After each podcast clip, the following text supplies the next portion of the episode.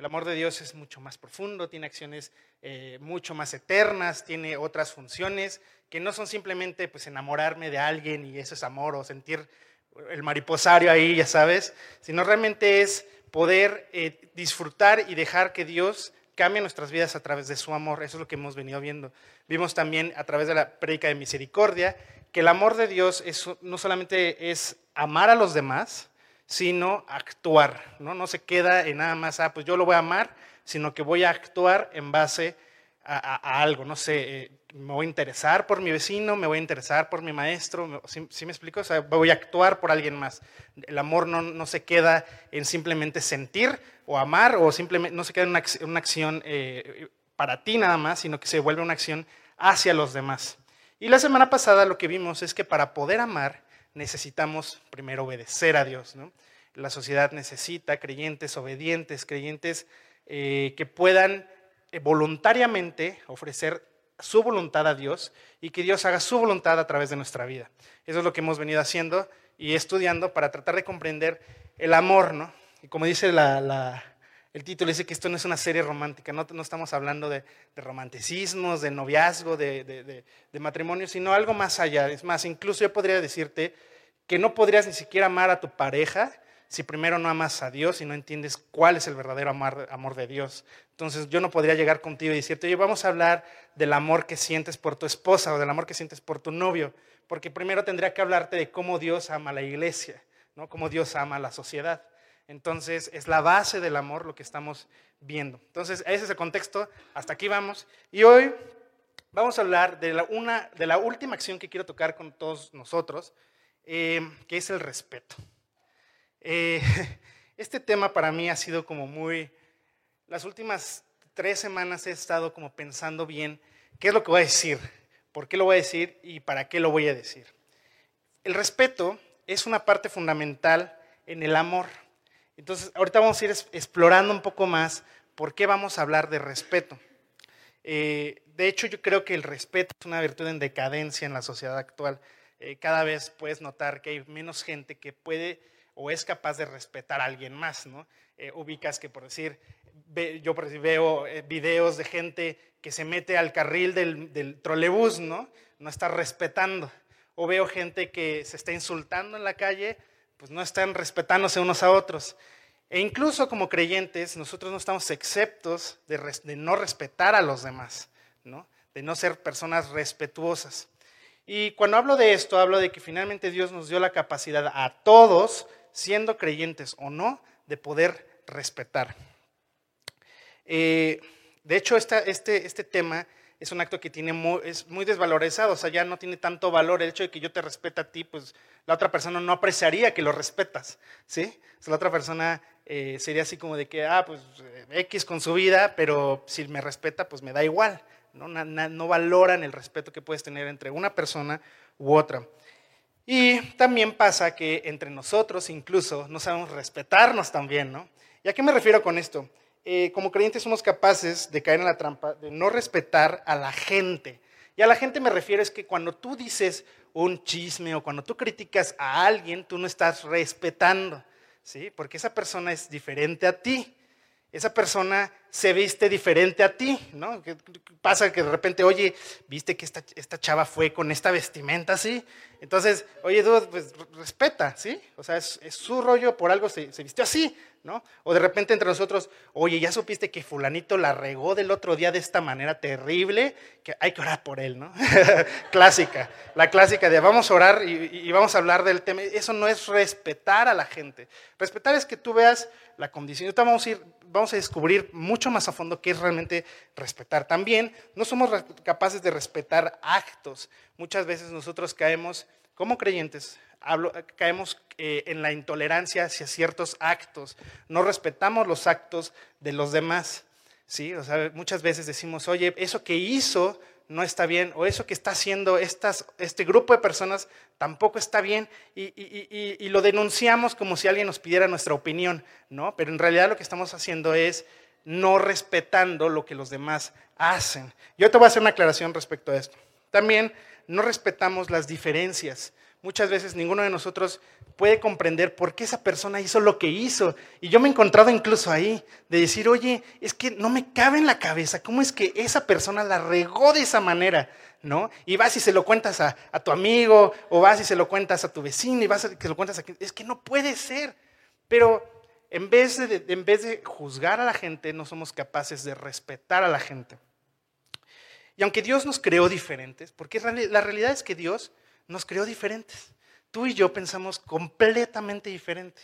¿no? Si yo te dijera, oye, si me voy a Marte y, quiero, y te van a dar tres opciones para comer hamburguesas, opción uno, comer hamburguesas, opción dos, te van a dar quesadillas de huitlacoche, opción tres, te van a dar, eh, eh, no sé, cornflakes, ¿cuál elegirías para ir a una misión a Marte? Y solo eso puedes comer. Estoy seguro que de entre este grupo voy a segmentar la opinión en tres, porque cada quien va a opinar completamente diferente. Y va a haber uno que me diga ninguna de las tres, y ahí es donde se suma la cuarta. Dios nos hizo completamente diferentes y ese fue el plan de Dios. El plan de Dios es que nosotros fuéramos libres, que tuviéramos nuestra propia opinión, que pudiéramos tener nuestros propios criterios, que pudiéramos tener nuestras propias convicciones. Pero quiero aclarar algo. El respeto no es un acto de consentimiento. Si no, no habría nada que respetar. Supongamos, vayamos al, ejemplo.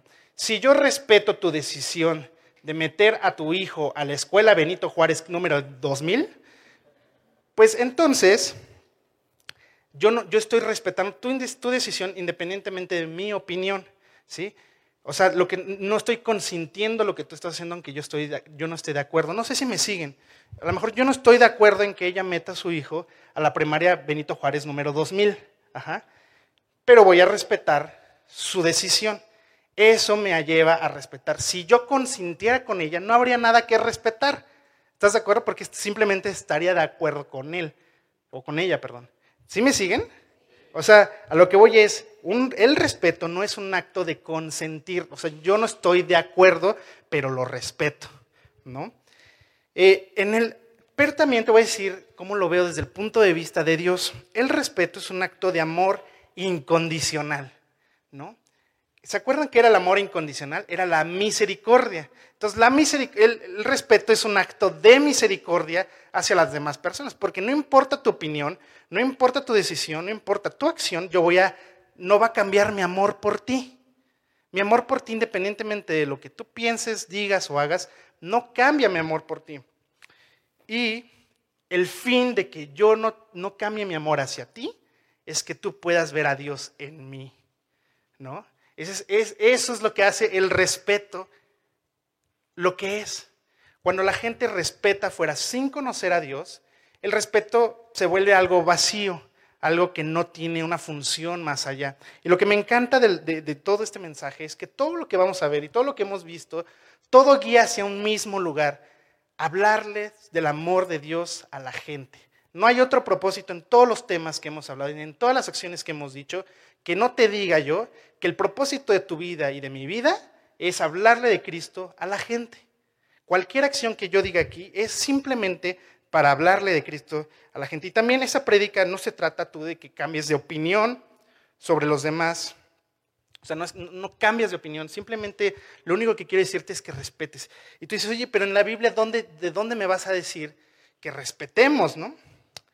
Déjame decirte nada más, antes de entrar a la, palabra de Dios, es que si yo no soy como creyente capaz de respetar, entonces tampoco soy capaz de amar. ¿Sí? Quiero dejar esto muy claro. O sea, si tú no eres capaz de respetar a alguien, independientemente de su decisión, entonces no eres capaz de amar a esa persona o a las demás. ¿Sale? Vamos a leer Efesios 5, 15 al 17.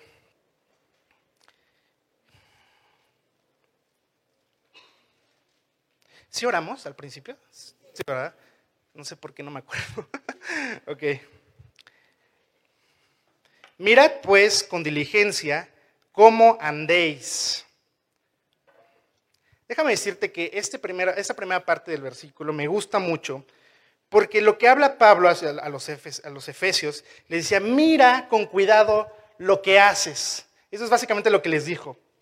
No como necios, sino como sabios ¿Sabes qué? Muchas veces pasa que nuestras acciones no las pensamos. ¿A quién le ha pasado que hacen, algo que no lo piensan y lo hacen? Pues todos, ¿no? Yo creo que ninguno de aquí dirían, ay, no, yo, yo sí pienso todo así, lo proceso antes y le doy tres masticadas y luego lo hago. No, o sea, todos alguna vez hemos tenido la oportunidad de hacer algo sin pensar. ¿Ok? Entonces, muchas veces cuando actuamos de manera instantánea, sin pensar lo que hacemos o decimos, nos exponemos a no respetar. ¿Sí? Nos, nos exponemos a decir algo que no está bien. Nos exponemos a hacer algo que no está respetando. Muchas veces, por decir, vas en el tráfico y te tienes que meter a la salida de periférico, pero estás en el carril de hasta la izquierda y comper, ¿no? Yo no respeto el carril de la derecha y mucho menos me importa lo demás, simplemente es una acción que yo hago en efervescencia, ¿no? Y no estoy respetando. O muchas veces cuando pasa que, se le cae el helado a un niño y la mamá en vez de regañarlo lo está felicitando, pues tú dices, oye, ¿qué onda con la mamá? ¿No? Pero eh, no, ni siquiera es un acto que tú pensaste, oye, ¿por qué se le cayó el, helado al niño? No, no procesaste, siempre dijiste, oye, ¿qué onda? ¿No? ¿Por qué actuó así la mamá? Muchas veces actuamos sin pensar. Y eso nos lleva a no respetar a nuestro semejante. ¿Y sabes qué pasa con esto? Que el amor de Dios nos expresa de la manera correcta. Entonces Pablo lo que nos dice es, oye, mira pues con diligencia cómo andas. O sea, trata de ver, o sea, párate y trata de ver qué es lo que haces, ¿no? No, como necios, sino como sabios. Dios nos está llamando como creyentes a ser sabios. ¿Qué nos hace sabios? El sabio sabe cómo actuar, qué decisiones tomar. ¿Por qué? Porque Dios ha aprendido a través de Dios y a través de la palabra cómo actuar en diferentes circunstancias. Y en la sabiduría de Dios podemos actuar sin necesidad de faltar el respeto a algo o a alguien. ¿No, ¿Sí me siguen? O sea, estoy tratando de explicarles que finalmente para evitar no respetar, tenemos que actuar, perdón, ser diligentes en lo que hacemos. Entonces, decir, oye, ¿por qué lo estoy haciendo? ¿Para qué lo voy a hacer? O sea, en, la medida de lo posible, porque hay veces donde pues, no puedes, por más que lo intentes, hay muchas cosas que si no las haces rápida, pues no, no suceden, ¿no? Eh, a mí me pasa, mucho eso de que pues actúo sin pensar muchas cosas, ¿no? Yo soy hombre y, los hombres, y las mujeres identificarán a los que tienen marido que los hombres a veces no actuamos de una forma eh, eh, racional a veces, ¿no? Somos un poco, nos cuesta un poco trabajo activar la maquinaria y, ya sabes, este, echarle aceite para que, para que gire bien el motor del, razonamiento. Entonces, denos chance, tengan misericordia con nosotros. Entonces, eh, pero tenemos, podemos hacerlo. Dios puede, puede aceitar ese motor y podemos ser sabios y podemos entender todo lo que Dios quiere para nosotros. Eh, Pablo nos enseña a pensar en nuestras acciones constantemente. Andar con diligencia no solo nos hará conscientes de los demás, sino de nosotros mismos. ¿Qué beneficio tengo yo de pensar en lo que hago? Pues tengo el total beneficio de pensar, oye, ¿por qué hice esto? ¿Para qué lo hice? Y qué fue lo que siempre hice. Cuando tú eres consciente en qué andas, incluso eres consciente de tus propios pecados. Ah, ¿Sí? Eres consciente de tus propios errores. Dices, ¿sabes qué? A mí me ha pasado muchas veces decir, híjole, no debía haber dicho esto. La regué. Pero no hubiera sucedido si yo no me hubiera pues, puesto a pensar en qué hice. Por eso Pablo nos dice, oye, champ, ¿qué onda? Actívate, ¿no? Activa tu mente. O sea, ponte activo en lo que haces para que lo que hagas tengas cuidado de cómo estás amando a los demás y tratando a los demás. Pero, y también, velo del otro lado, actívate para que también tú veas cómo estás creciendo, cómo estás madurando, qué decisiones estás tomando. ¿no? A mí me cuesta también mucho trabajo eso, sin embargo Dios ha ido trabajando en mi corazón para que Dios en algún momento diga, oye, sí, no, no estoy bien en esto, no, no debo hacer, seguir haciendo esto porque está mal. Y eso, ser consciente de mí mismo, me lleva a madurar. Ok, luego dice, 16, versículo 16, aprovechando bien el tiempo, porque los días son malos, dice la palabra. ¿A quién, ¿A quién, le tocó regalo en Navidad? A ver, ¿a quién le tocó regalo? Alza la mano. Sin miedo, digo, no va a pasar nada. Ok, ahora imagínate qué padre se siente recibir un regalo, ¿no? La verdad es que dices, oye, me, sorprendiste, eh, ¿cómo sabías que quería eso? Sin embargo, ¿Qué pasa cuando el regalo que te dieron no lo usas o lo usas incorrectamente, pues se siente mala onda de la persona que te lo dio, ¿no? Es más, incluso hasta dices, oye, este de plano mejor lo guardo por ahí, este, lo quiero mucho, pero no me gustó tu, la playera que siempre me traes cada 25, ¿no? Lo mismo hacemos nosotros con el regalo que Dios nos, nos da con el tiempo. El tiempo es un regalo de Dios, que es más, que tú estés aquí, que nosotros estemos aquí, es un regalo de Dios. Pablo dice, aprovechando bien el tiempo. Usa lo que Dios te dio, aprovecha la oportunidad que tienes de vivir, vive pensando en lo que haces. ¿Sabes qué me pasó a mí? Yo, es una historia que abiertamente yo la platico. Yo, yo, me acuerdo que hace muchos años, cuando conocí a Luigi, y a Luigi apenas estaba... ¿Quién ubica a Luigi? Luigi? Luigi es un creyente muy querido que viene aquí a nuestra célula. Y cuando yo lo conocí, yo andaba en la, rebeldía total, ¿no? Yo andaba con mis rollos, andaba con mis ondas, y Luigi estaba agarrando la onda bien. Él estaba empezando a crecer, deseando madurar, deseando crecer en la palabra de Dios. Y, yo recuerdo que, dije, no, pues este chavo en, dos meses aparta, ¿no? es lo que yo pensé, respetándolo. Y, y, hace poco lo platiqué en una junta de nuestro staff y les decía, oigan, yo un día me di cuenta que estaba desperdiciando mi vida aún como creyente. Porque mientras Luigi estaba madurando y tomando decisiones para Cristo, yo estaba echando a perder mi vida con mis decisiones. Así te lo digo. De ti va a depender qué haces con el tiempo que Dios te da. ¿Qué haces? La próxima semana ya va a ser 2020. ¿Qué pasó este año? Ponte a meditar. ¿Qué, hice este año? ¿Cómo fue? o sea, ¿cómo maduré? ¿Qué, diferencia hay entre el, fulanito del 2019 con el del 2020? ¿no? ¿Cómo lo empecé? ¿Cómo lo terminé? Está memes de eso, ¿no? De, que empiezas todo bien bonito y terminas todo así traqueteado, ¿no? O sea, la verdad, o sea, ese año, o sea, nos tendríamos que poner a llorar. Desperdicié un año donde Dios pudo haber cambiado mi vida, donde pude haber alcanzado más, donde pude haber hecho más cosas, pero aún así no hice nada con ese regalo que Dios me dio. Ese tiempo que Dios nos da es un tiempo que tenemos que respetar. No aprovechar lo que Dios te quiere decir lo que, lo que Dios te quiere dar. No aprovechar las oportunidades increíbles que Dios tiene día a día para ti este año o el año que viene es algo que no respetamos. Porque finalmente es un regalo. Es como si le dijeras a Dios, no quiero tu regalo. No, no me lo des, porque yo quiero hacer con esto lo que yo quiera. Es más, dámelo mejor, pero yo hago con la playera que me diste lo que quiera la voy a convertir en jerga. ¿No? Porque la desvalorizas. Sí, está bien, desvalorizas, sí. Entonces, Pablo nos enseña que el tiempo es un regalo en esta época donde vivimos tiempos malos, donde, ¿qué, ¿qué, vimos al principio de la serie? Que estos tiempos son malos porque no hay amor. La gente no conoce el amor de Dios, por lo tanto no sabe amar a los demás. Por eso hay conflictos, diferencias, opiniones, por eso hay tantos rollos, eh, discusiones, te puedes meter a Twitter y encuentras cuatro mil discusiones de por qué eh, tal cosa es así, por qué la otra cosa es así, porque nadie conoce el amor de Dios. ¿no? Y en ese tiempo debemos dejar de pensar, incluso nosotros, en vivir la vida que tenemos que vivir. Muchas veces hay dos extremos, yo lo veo así. La gente que vive sin pensar lo que vive, la gente que vive pensando la vida que puede vivir.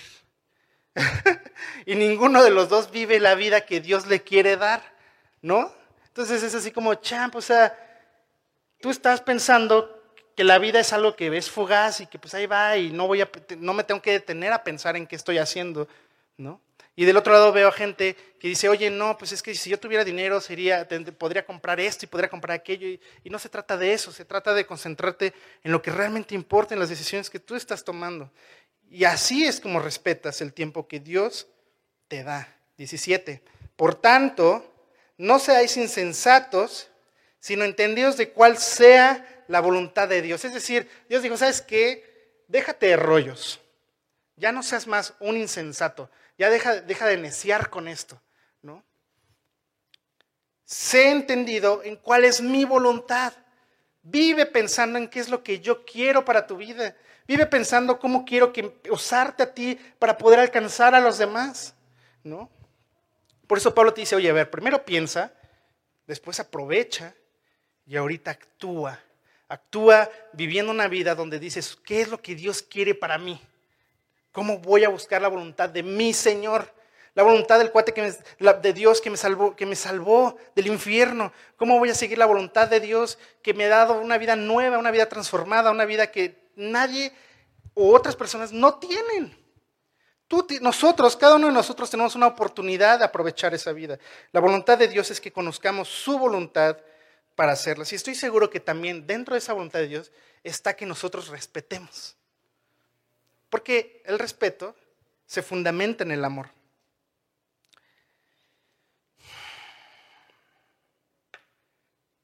El respeto es una virtud fundamental como creyentes hoy en día. Si el mundo nos puede ubicar a los creyentes, probablemente sea también por nuestra falta de respeto, ¿no? El cristiano que tiró la basura no en su lugar, el cristiano que no obedeció, que le dio la mordida, o el cristiano que simplemente pues le habla mal a la esposa, o el cristiano, sí, o sea, ubican esa parte, ¿no? El mundo puede ver a creyentes no respetando, incluso el cristiano que ni siquiera es capaz de amar al otro por la diferencia que tiene con el otro. El cristiano que no puede entender por qué los demás son diferentes a ellos. O sea, hay mucho. Y eso es religión. Amar a, amar a las personas es algo que Dios nos mandó a hacer. En pocas palabras, el no respetar demuestra nuestra poca capacidad de amar. El otro día leía en Facebook, ¿cómo quieren respeto si no nos respetan? ¿no? Estuvo muy en auge esa frase, esta semana la leí muchas veces. Eh, ¿Cómo quieren respeto si no nos respetan? Era una, persona creyente que, hizo esta, esta afirmación. Y déjame decirte que esta afirmación no está cerca del corazón de Dios. ¿Por qué? Porque respetar no es algo que se gana. No es algo que se gana.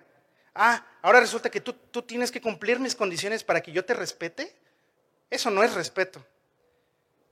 El respeto es gratis, por amor a otros, porque esa es la misericordia, no pide nada a cambio, e, es incondicional, ¿no? El respeto no se gana, el respeto no es algo que pida cambio, es algo que yo doy por amor a ti, por seguir tratándote, por buscarte, por buscar tu alma.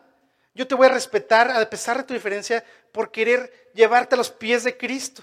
Lo que hagas es tu rollo, pero lo que hagas yo quiero respetarte para llevarte a los pies de Cristo. Esa frase, evítenla. Nadie aquí nos merecemos el respeto de nadie. Yo no me merezco tu respeto, pero aún así me respetas. ¿No? Aparte, cuando dices esa frase, te pones encima de los demás, como diciendo, oye, no, tú cumple mis condiciones. No, Jesús no vino a que lo respetáramos por cumplir nuestras condiciones, al contrario, vino a cumplir por las cosas que no hicimos bien. Por eso el respeto, siendo hijos de Dios, es un acto sobrenatural y profundo que se vuelve trascendental. Es decir, cuando yo respeto, respeto porque hay un amor que Dios produce en mí hacia ti, pero se vuelve trascendental en el momento en que yo busco tu alma, en el momento en que yo busco mi interés por ti. Efesios 4.1.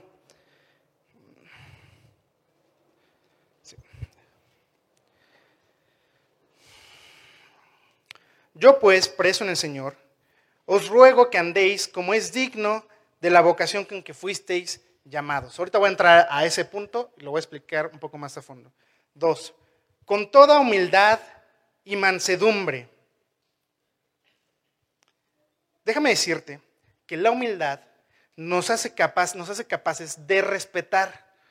Dios en este pasaje de Efesios nos está diciendo, oye, please, te ruego, sé humilde, no te pongas encima de los demás, respeta, humildad te va a llevar a respetar, jamás, cuando tú eres humilde, no humilde de que no tienes dinero, sino humilde de decir, oye, a ver, yo no estoy ni encima ni abajo de ti, estoy hablándote a ti de frente, a los ojos, respetándote.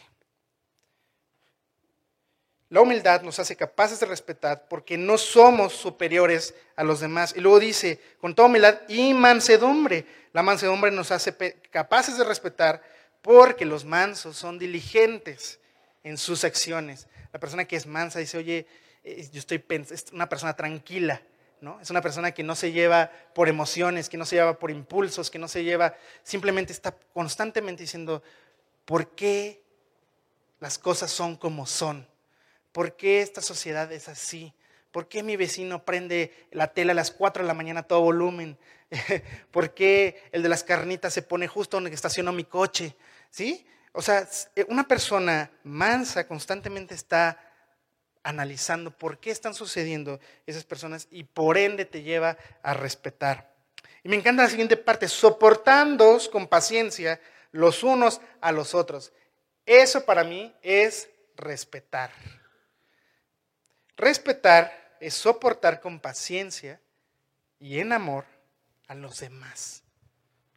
Decir, tú eres así, no es que te soporte, no es que lo tengo que soportar, sino más bien te digo, oye, en amor, eh, te quiero abrazar, en amor te quiero sostener en oración, en amor te quiero, eh, eh, quiero pedirle a Dios por tu vida, ¿sí? Simplemente es una persona que eres diferente a mí, pero quiero, quiero tomarte en amor y en paciencia y decirte, no me importa cómo eres, aunque me desesperes, te voy a sostener en amor, ¿no?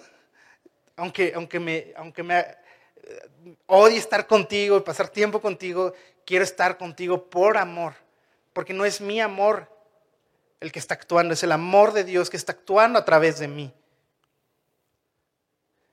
Yo no soy capaz de amar. Nadie de aquí es capaz de amar sin Dios. Pero cuando tú amas, estás amando con el amor de Dios. Entonces soy capaz de respetar. No estoy de acuerdo con tu manera de actuar. Soporto con paciencia en amor. Esa persona se viste terrible. Soporto con paciencia en amor. No me juzguen también, ¿eh? Tengo unos gustos, tengo unos gustos raros, ya sé, pero no coincido con lo que piensan. Soporto con paciencia y en amor y constantemente estoy respetando. Por esta razón, no hay manera de que respetar consienta las acciones de los demás. Si yo te pido respeto por algunas personas, no te estoy diciendo que te pongas del lado de ellos. Simplemente estoy diciendo, oye, ámalos. Solo ámalos. Sopórtalos en paciencia, en amor. No te estoy diciendo que, que tengas sus ideales, ni te estoy diciendo que tengas su misma opinión. Si, cuando yo te pido respeto por los demás, te estoy pidiendo que simplemente lo ames. También quiero aclarar algo. Puedes señalar algo que está mal a alguien, ¿no? Eso sí lo puedes hacer. La Biblia lo dice, de hecho vamos a ver unos pasajes. Pero no debe ser una acción efervescente, no debe ser algo así, oye, tú estás mal, ¿no? Este, criticaste a esa persona y mala onda, ¿no? O tú no vas a llegar con alguien y le vas a decir, oye, este, hiciste esto y estás mal, le das unos bibliazos, ¿no? Así, en la Biblia dice esto, ¿no? Cuando tú señalas algo que está mal, tiene que ser una acción guiada por Dios. Porque si no, al contrario, no habría amor. Vas a llegar y le vas a dar unos Biblias. ¿no? Por eso yo estoy tratando de darles Bibliazos en amor. No, no es cierto. es broma. Según Timoteo 4.2. Eh, Pablo le dice a Timoteo, oye, predica la palabra, que instes a tiempo y fuera de tiempo, redarguye y reprende y exhorta con toda paciencia y doctrina. Cuando tú llegues con alguien y le digas, oye, eso que estás haciendo está mal, puedes llegar y decírselo, pero con, decirle, oye, mira, con amor, oye, fíjate que esto, esto que hiciste no está bien, la Biblia dice esto, pero pues ahora sí que va a ser tu decisión si sigues haciéndolo. ¿No? no vas a llegar con unos bibliazos y si la Biblia dice esto y te va a ir así, cinco. Pero tú sé sobrio en todo. Otra vez Pablo diciendo, oye, tranquilos, sé sobrio, piensa las cosas, analiza las cosas. Soporta las aflicciones. Si, eso te va a hacer que te dé un ataque de ansiedad, no, no es cierto. No, ataques de ansiedad no son válidos, pero lo que voy es, soporta las aflicciones que esto te traiga. Haz obra de evangelista. Finalmente el fin de amar es hacer esa obra de evangelista. Cumple con tu ministerio, ¿no? Muchas veces como creyentes caemos en señalar conforme a la verdad. O sea, sí, tienes razón en tu opinión de señalar a esa persona porque hizo algo incorrecto. Pero el problema es que lo haces sin misericordia. ¿no? Sin respetar. Entonces ahí es donde está mal, donde el creyente se vuelve una persona legalista. Por eso es que hay creyentes legalistas, ¿no? Creyentes que se dedican simplemente a que la ley se cumpla, como si fuéramos fariseos y Jesús vino a acabar esto. Jesús dijo, la ley se terminó y a partir de ahora esta es la nueva ley que yo doy. Zacarías 7:9. Así habló Jehová de los ejércitos diciendo, eso es palabra directa de Dios, juzgad conforme a la verdad y haced misericordia y piedad, cada cual con su hermano. ¿Qué, increíble? Este pasaje cuando yo lo descubrí dije, ¡Ah!". o sea, es el pasaje de pasajes, porque nos está diciendo cómo comportarnos en la sociedad, cómo comportarnos en familia, en amigos, cómo comportarnos en donde quieras mientras hay una persona. Sopórtalo en amor, haz misericordia con él. Si vas a juzgar, júzgalo conforme a la verdad, pero no andes ahí no respetando, no andes ahí juzgando y diciendo, no, este tú eres así, bla, bla, bla. Y aquí es cuando el respeto y el amor muchas veces no habita en nosotros, ¿no? Cuando empezamos a señalar por señalar. También Pablo, en el pasaje anterior que vimos de Efesios, bueno, ahí acabó mi, mi aclaración. O sea, mi aclaración es, ok, va, ¿quieres juzgar? Pues juzga bien. O sea, juzga hablando con esa persona, diciéndole, es como una crítica constructiva, ¿no? Le está diciendo, oye, tu vida yo la veo así, ¿por qué no Dios dice esto en su palabra?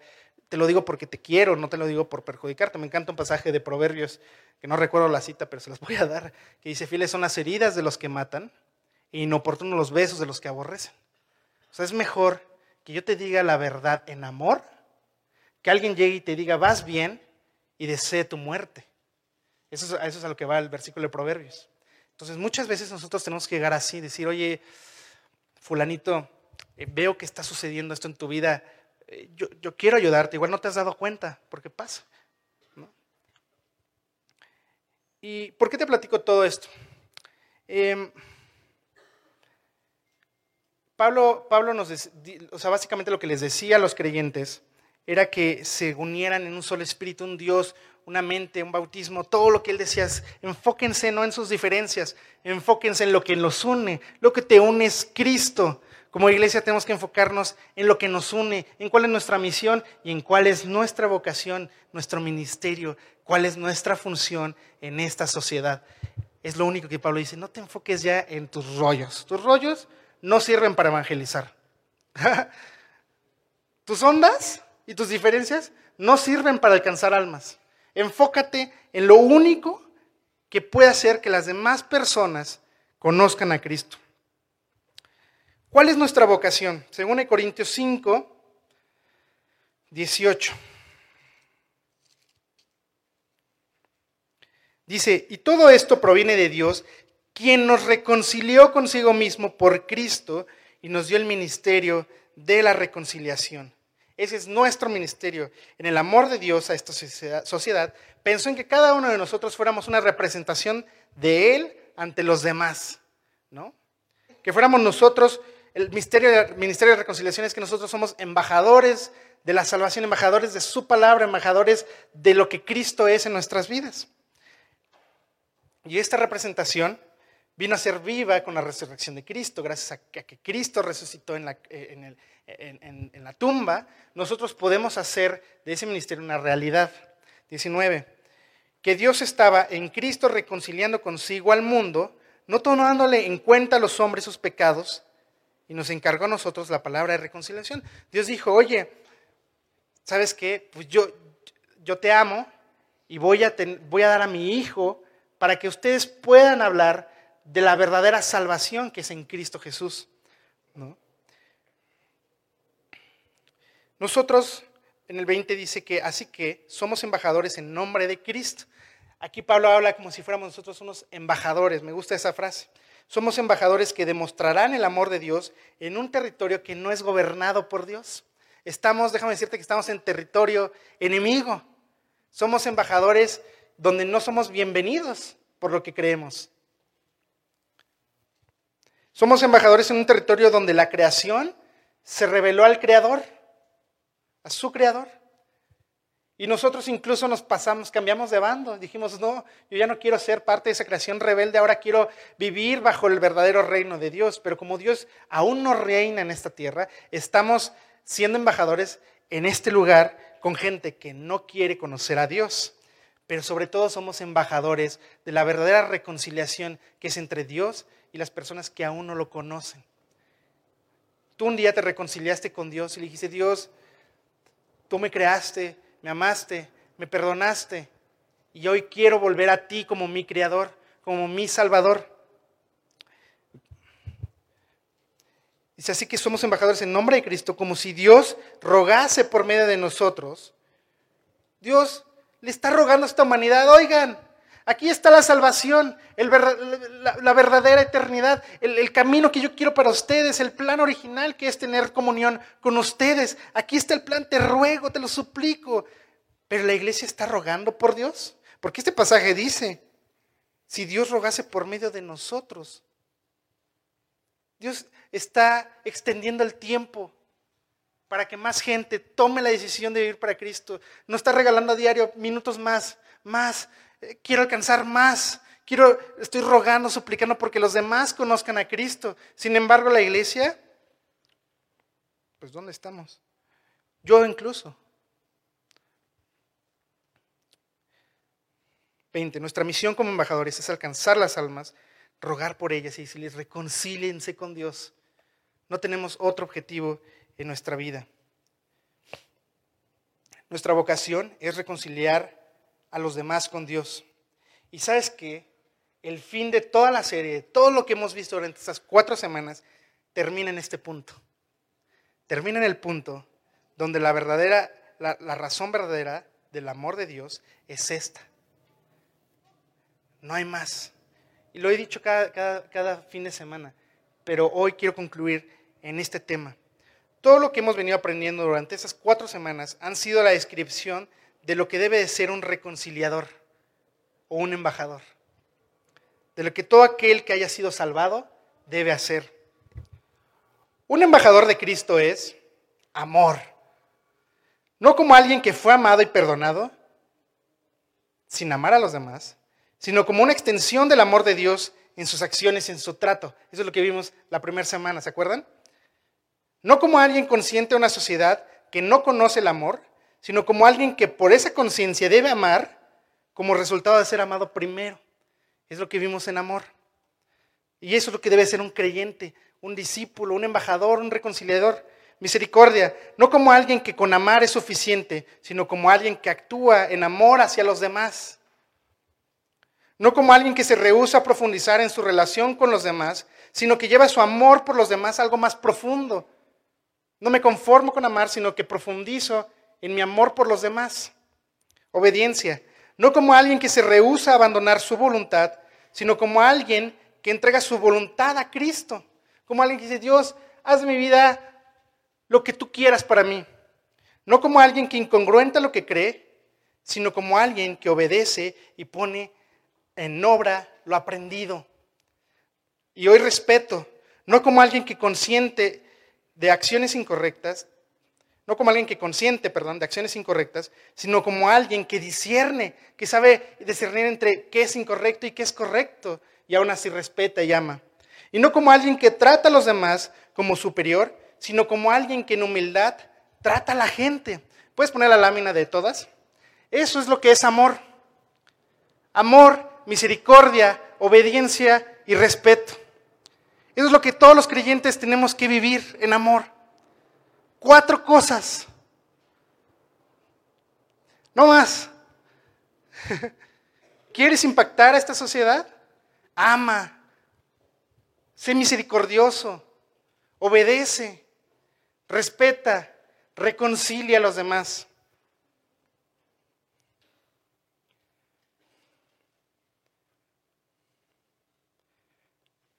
¿Estás tú reconciliado con Dios como creyente? Debemos de, tener siempre constantemente, déjame ahí esa, esa lámina, no me, la, no me la cambies. Debemos siempre estar recordando que nuestra condición como creyentes no es de superhéroes, ni de superiores a los demás. Nuestra condición es de pecadores, porque aquí solamente hay pecadores perdonados. No somos más que los demás. Ni ser creyente nos hace más que los demás. Ni ser creyente nos... O sea, no somos más que los demás. Simplemente tenemos que enfocarnos en que nuestro único trabajo es hablar de Cristo. Un creyente inconsciente del pecado es un creyente incapaz de reconocer sus errores y por lo tanto pocas veces practica el perdón de Dios. Pocas veces vaya, cuida a Dios y Dios, perdóname. Creyentes embajadores, reconciliadores, constantemente están limpiando su corazón para que Dios los use. Piensa en tu interior si tú estás haciendo esto. Piensa en tu interior si en tu corazón hay ese amor de Dios, pero no el amor que siempre hemos venido hablando, sino de este amor. Este amor que cumple, abarca lo profundo, lo ancho, lo alto, todo lo que es el amor de Dios. La reconciliación no es un acto de pacificación, no solamente es un acto de pacificación, porque cuando tú te reconcilias con Dios, hallas la paz. Porque ya estoy bien, no hay nada que me separe de Dios. Cuando, cuando tú recibes a Cristo, lo primero que experimentas es esa paz que solo Dios provee, es una paz sobrenatural. La reconciliación es un acto sobrenatural que busca constantemente la comunión con su creación. Por eso yo les decía que respetar es trascendental, obedecer es trascendental, ser misericordioso es trascendental y amar es trascendental, porque todo tiene un fin, ir y hablarle a la gente.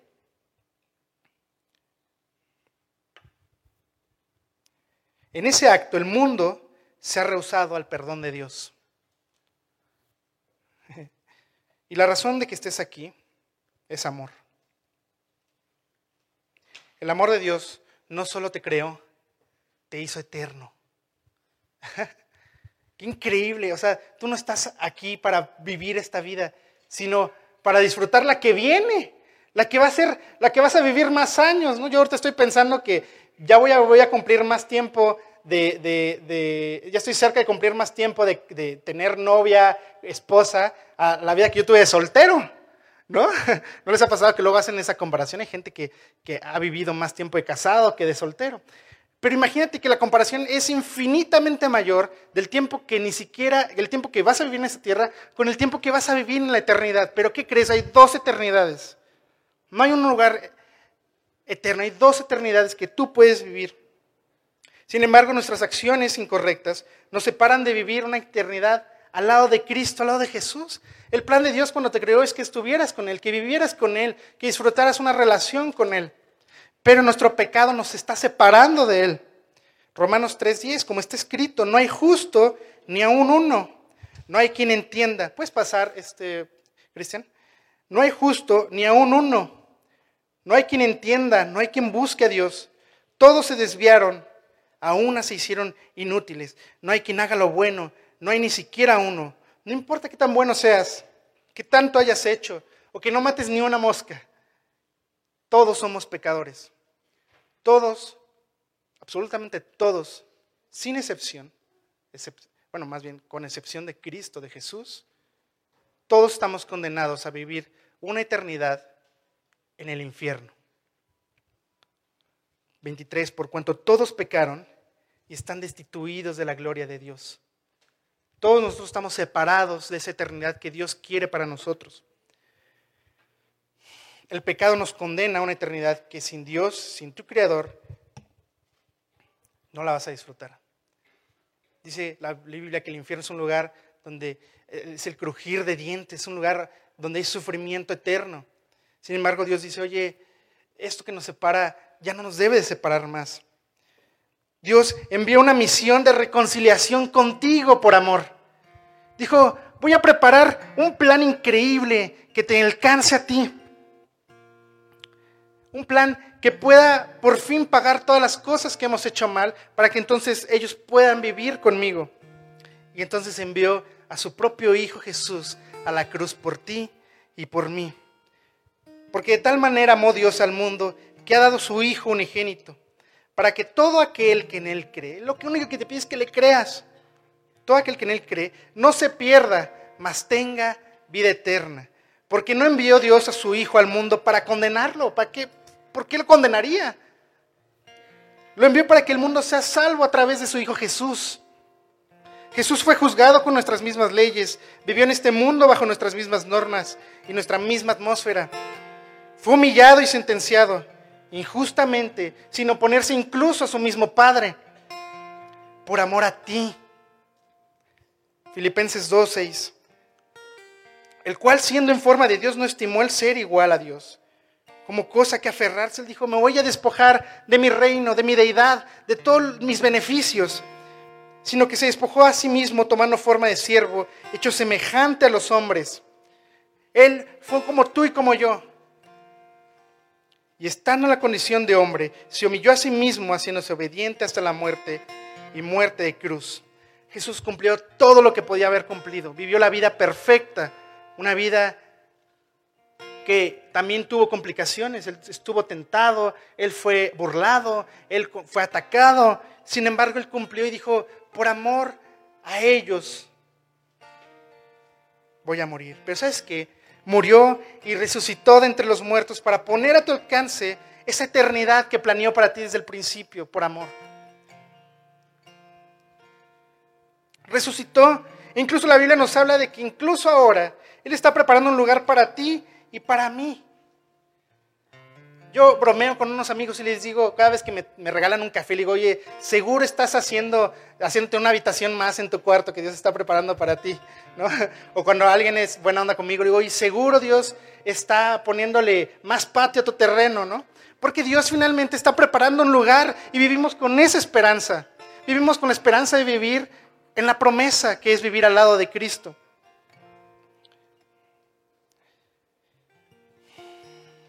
En la casa de mi padre muchas moradas hay. Si así no fuera, yo os lo hubiera dicho. O sea, ¿para qué, ¿para qué te lo digo si no lo estoy haciendo? Voy pues a preparar lugar para vosotros. Dios está preparando un lugar para ti.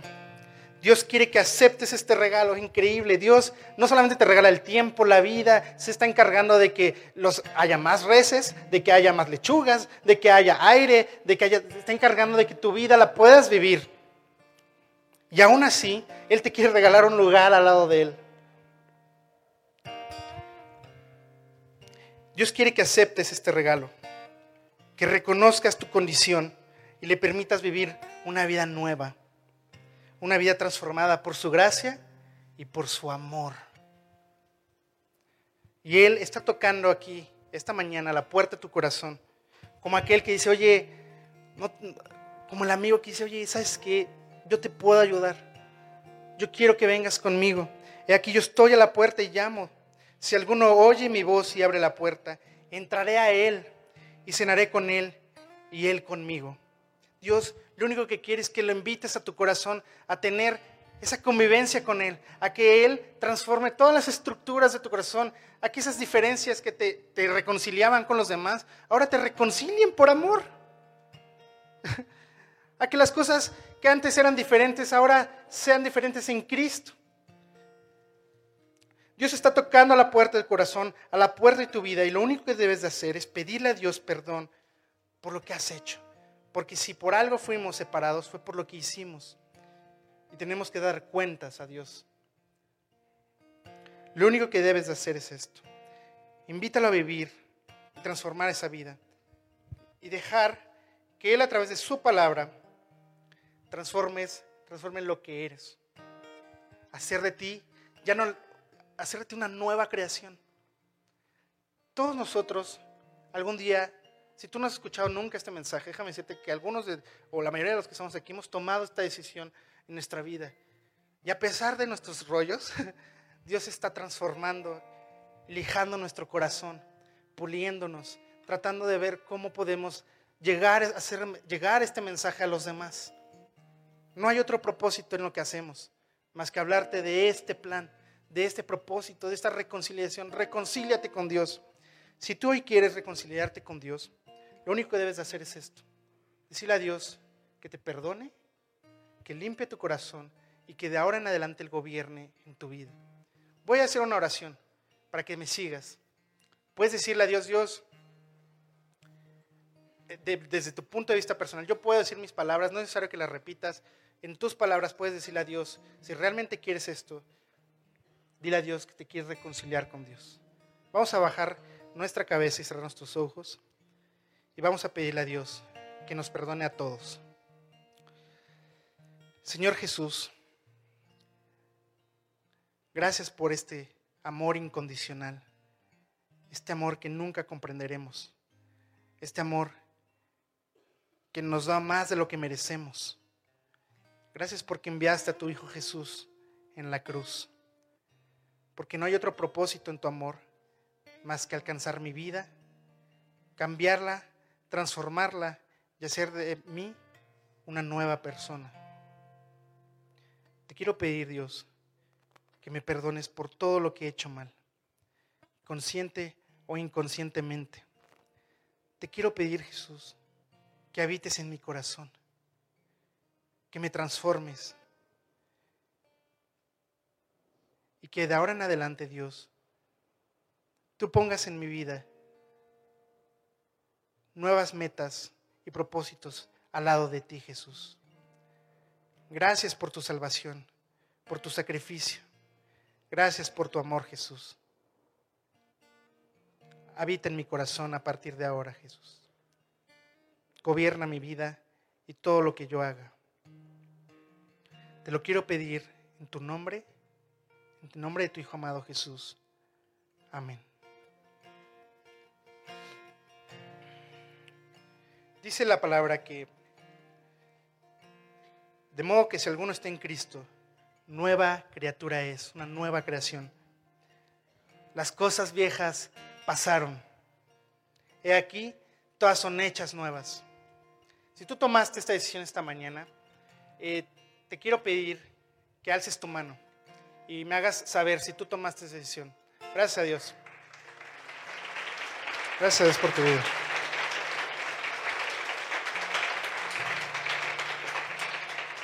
¿Cómo te llamas? ¿Oscar? Bueno, déjame decirte, Oscar, que a partir de ahora Dios va a hacer todo nuevo. Va a ser de ti una nueva persona y Dios dejó su palabra para que puedas crecer en Él y que lo que hagas ahora puedas hacerlo ahora a través de Cristo. Entonces, ahí Adri te va a regalar una Biblia que al final eh, vamos a platicar contigo. Y si alguno de ustedes tomó esta decisión y no alzó la mano, pues déjame decirte que como bien dijo Pato el otro día, no nos vamos a ir aquí hasta que haya 10. no, no es cierto. Pero eh, la verdad es que no te quedes sin dudas de, esto, de lo que acabamos de hablar. Y si nosotros que ya tomamos esta decisión, déjame decirte que también para nosotros las cosas son nuevas ahora. Ya sabes qué hacer. Ya no somos inconscientes de esto. No somos ignorantes de la palabra de Dios. Sabemos qué hacer y está en nuestras manos alcanzar las almas. Quiero dejarles ahora, a partir de ahora, con Cristian. Él va a estar acompañándonos esta mañana y vamos a alabar a Dios por ese sacrificio que hizo por nosotros y pues a vivir para Cristo. Que Dios los bendiga.